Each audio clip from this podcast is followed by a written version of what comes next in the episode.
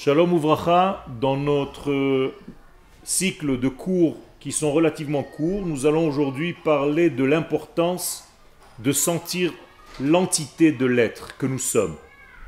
En effet, le grand problème dans notre vie, c'est que nous sommes dispersés, dans tous les sens du terme. On a l'impression, par exemple, que le corps n'est qu'un ensemble de membres, alors qu'en réalité, il y a un ensemble qui gère tous ces membres-là et qui est bien avant toute cette dispersion.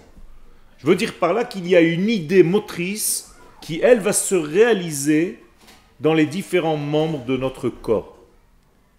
Et sinon, eh bien, ça voudrait dire que Shalom, c'est comme si on avait pris des éléments qui sont complètement disparates et qu'on les ait collés pour former un être.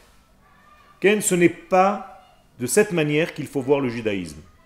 De quoi je parle? Eh bien de toutes les fautes que nous faisons. À chaque fois que l'homme tombe dans une faute, c'est au moment de cette chute, il a perdu la prise de conscience de son unité de l'être. Et il devient à ce moment-là, au moment de la faute, dans la dispersion.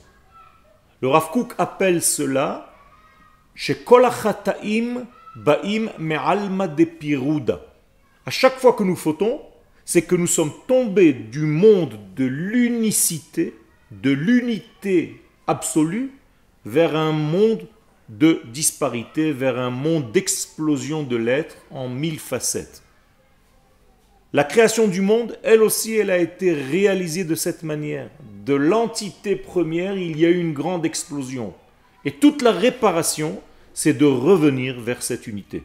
Alors je nous souhaite à tous de prendre conscience de cette unité préalable et de vivre, même dans le monde de nos détails, selon cette unité. Todarabah.